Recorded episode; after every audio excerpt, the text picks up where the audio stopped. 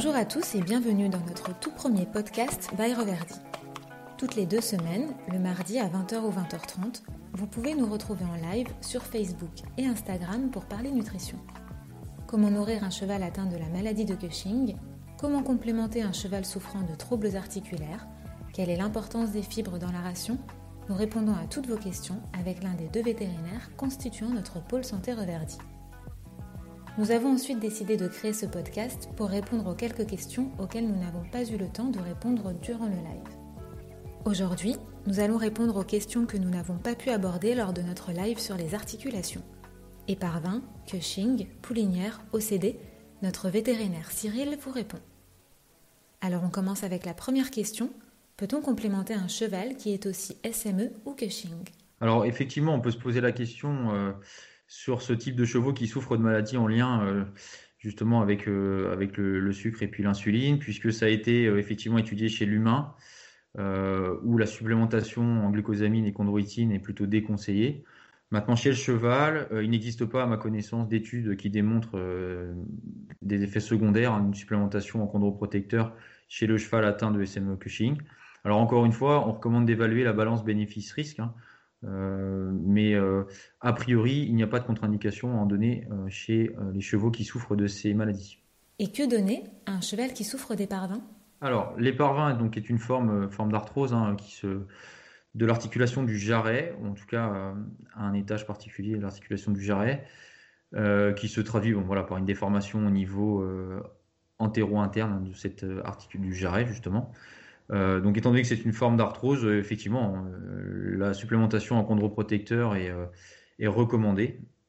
Alors là, encore une fois, on prendra en compte, bah, voilà, si, si, on est sur une phase de crise arthrosique, en tout cas une phase inflammatoire avec un éparvin douloureux, auquel cas il faudra le gérer d'un point de vue médical dans un premier temps, et puis ensuite, effectivement, on pourra, on pourra prendre le relais euh, avec des chondroprotecteurs. Ensuite, on a une troisième question qui concerne l'élevage. Une poulinière peut-elle être complémentée?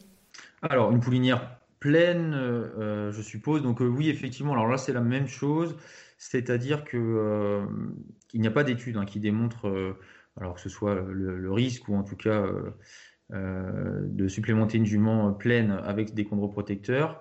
Euh, chez l'humain, euh, encore une fois, il est plutôt euh, déconseillé de, supplémenter la femme enceinte.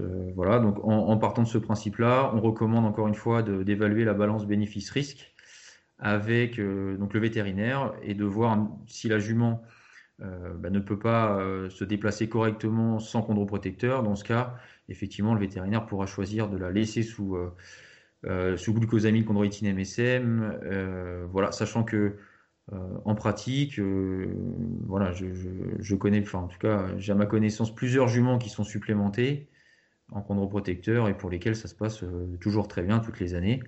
Et ce sont des juments voilà, qui, ont des problèmes locomoteurs plutôt assez importants. Et voilà, il n'y a pas de souci à déplorer de ce côté-là. Mais bon, encore une fois, je vous conseille d'évaluer la balance bénéfice-risque. Voilà. On continue avec l'élevage. Est-ce qu'un jeune cheval nourri à l'aliment reverdi breeding doit être complémenté? Alors, euh, donc l'aliment breeding déjà ne contient pas de chondroprotecteur, ça c'est le premier point. Alors ensuite, sur des, jeunes en croissance, effectivement, euh, comme on l'a expliqué euh, lors du live, la supplémentation notamment en glucosamine a un effet préventif et en tout cas permet de limiter les conséquences en cas d'atteinte d'une articulation. Euh, que ce soit une inflammation ou une infection. Hein, ça permet de, limiter les, dégâts, on va dire.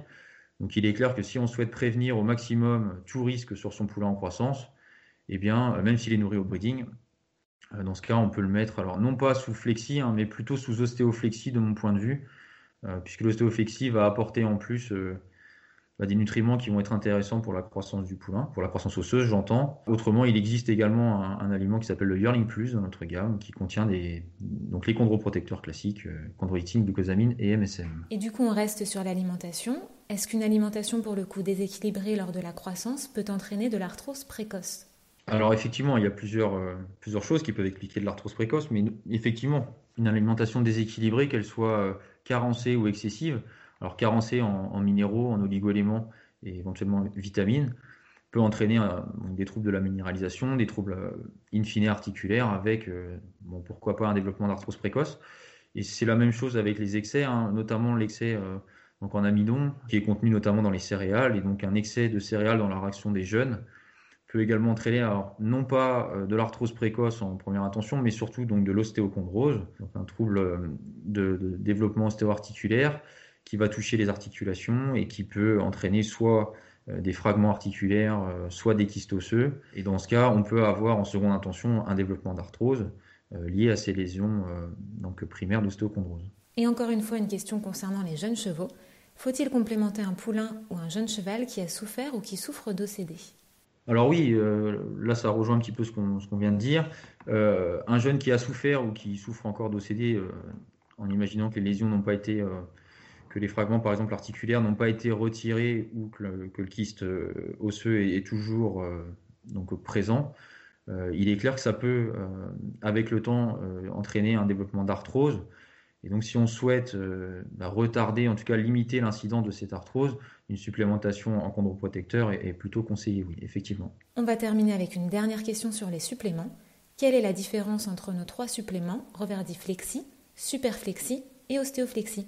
Alors c'est une bonne question. Alors déjà je vous renvoie donc vers la, vidéo focus qui a été publiée euh, cette semaine sur les réseaux, donc euh, Instagram, Facebook et puis également YouTube. Après ça pour euh, juste résumer simplement, flexi super flexi, là on est clairement sur une problématique articulaire, donc on a essentiellement donc des chondroprotecteurs, on n'a que des chondroprotecteurs sachant que le Superflexi contient en plus des extraits d'huile d'avocat et de soja, qui est un ingrédient euh, qui présente des, propriétés euh, anti-inflammatoires, etc. Donc on a un petit plus avec euh, effectivement le Superflexi. quant à l'ostéoflexi, là, on, va viser, en tout cas, l'idée c'est de soutenir la croissance osseuse tout en apportant euh, donc deux chondroprotecteurs, la glucosamine et le MSM, qui auront un intérêt euh, et surtout à titre préventif justement. Euh, l'idée avec l'ostéoflexie, c'est de soutenir à la fois la croissance et de prévenir les lésions articulaires. Merci Cyril, merci à tous d'avoir suivi cet épisode. Nous espérons que ce nouveau format vous a plu et vous donnons rendez-vous dès mardi prochain, 2 février, pour notre prochain live dans lequel nous parlerons de l'importance des fibres dans la ration et la semaine suivante pour notre prochain podcast dans lequel nous aborderons les éventuelles questions auxquelles nous n'avons pas pu répondre pendant le live. À très vite!